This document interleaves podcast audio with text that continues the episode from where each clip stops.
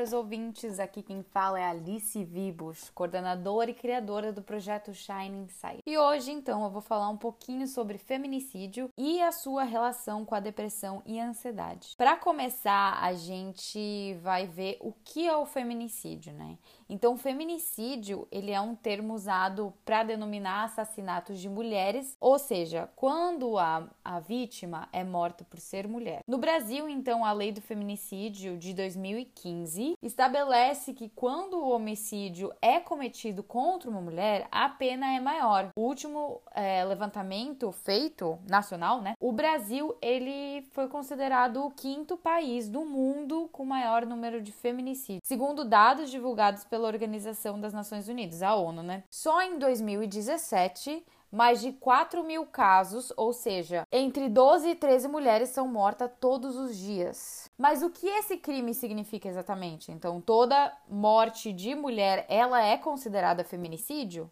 E qual é a origem da palavra feminicídio? Vamos falar então um pouquinho sobre a origem da palavra, né? A palavra feminicídio, ela vem do termo femicídio, cunhado pela socióloga sul-africana Diana Russell. E em 1976, em um simpósio chamado Tribunal Internacional de Crimes contra Mulheres, em Bruxelas, na Bélgica. Então vinha da ideia de que a palavra homicídio tem um conceito geral que seria preciso criar uma definição específica para mulheres a partir da palavra fêmea. Homicídios de fêmeas, então, virou então femicídio. Diana explicou que é, optou pela palavra fêmea e não mulher, uma vez que o femicídio ele é cometido também contra crianças e idosas. Então a análise tinha um invés sociólogo e que naquela época ainda não havia não havia atingido o âmbito da lei. Então, em 1992, uh,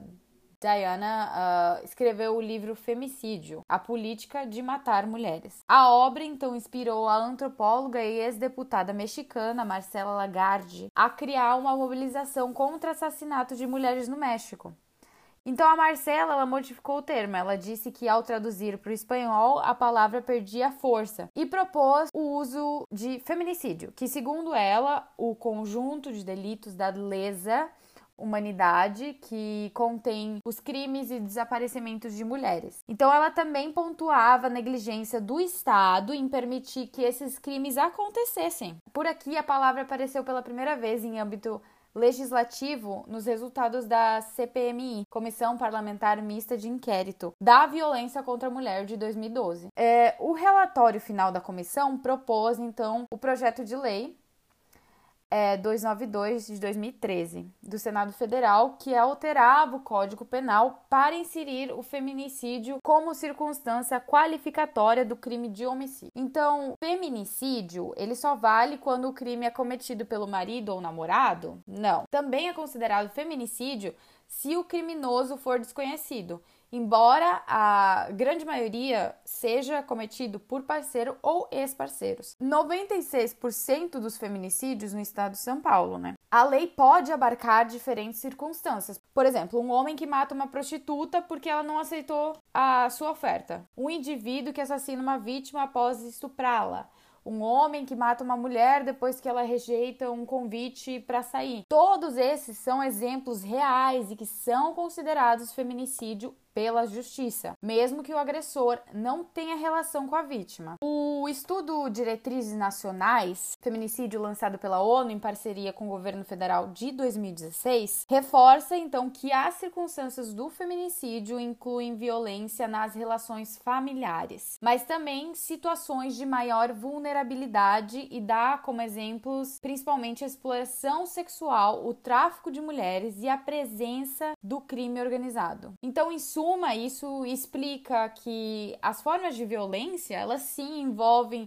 imposição de um sofrimento adicional para as vítimas. Exemplo, são é, violência sexual, cárcere privado, emprego de tortura, uso de meio cruel é, ou degradante, mutilação ou desfiguração das partes do corpo associados à feminilidade e ao feminino, por exemplo, rosto, seios, ventre, órgãos sexuais. Outro ponto importante que a gente não pode deixar para trás é não são apenas homens é, passíveis de serem punidos por feminicídio. Sim, a grande maioria é homem, sim, mas a gente não pode é, deixar de lado que em uma união homoafetiva, se a mulher sofre violência e humilhação é, da parceira e ela é morta, a pessoa que praticou o crime também terá que responder a feminicídio porque ela acabou matando uma mulher. E isso é muito, eu acho que essa informação, ela é muito nova para algumas pessoas, porque muitos pensam: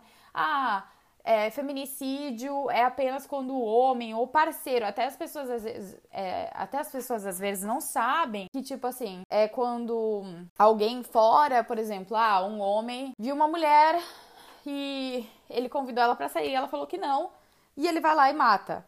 Tem gente que acha que isso não é feminicídio. Sim, isso está incluso também na lei de feminicídio e porque muitos acham que é só com relação heteroafetiva, é, mas isso sim pode ocorrer em relações homoafetivas, como é, relações entre duas mulheres. Então a violência doméstica ela provoca sérias consequências psicológicas nas vítimas. Então as mulheres que sofrem abusos contínuos, elas podem sim, e maioria das vezes elas desenvolvem quadros de ansiedade e depressão, porque elas têm um medo de uma agressão física ou de uma situação de confronto, e isso costuma deixá-las em um estado de estresse constante ou às vezes em permanente apatia, né? A sensação de medo, ela muitas vezes se torna física, com o desenvolvimento de taquicardia ou insônia. Então, o adoecimento das vítimas, ela sim é uma realidade, e muitas suportam a sensação de medo apenas com remédios controlados, tipo para dormir, para evitar depressão ou para controlar a ansiedade, né?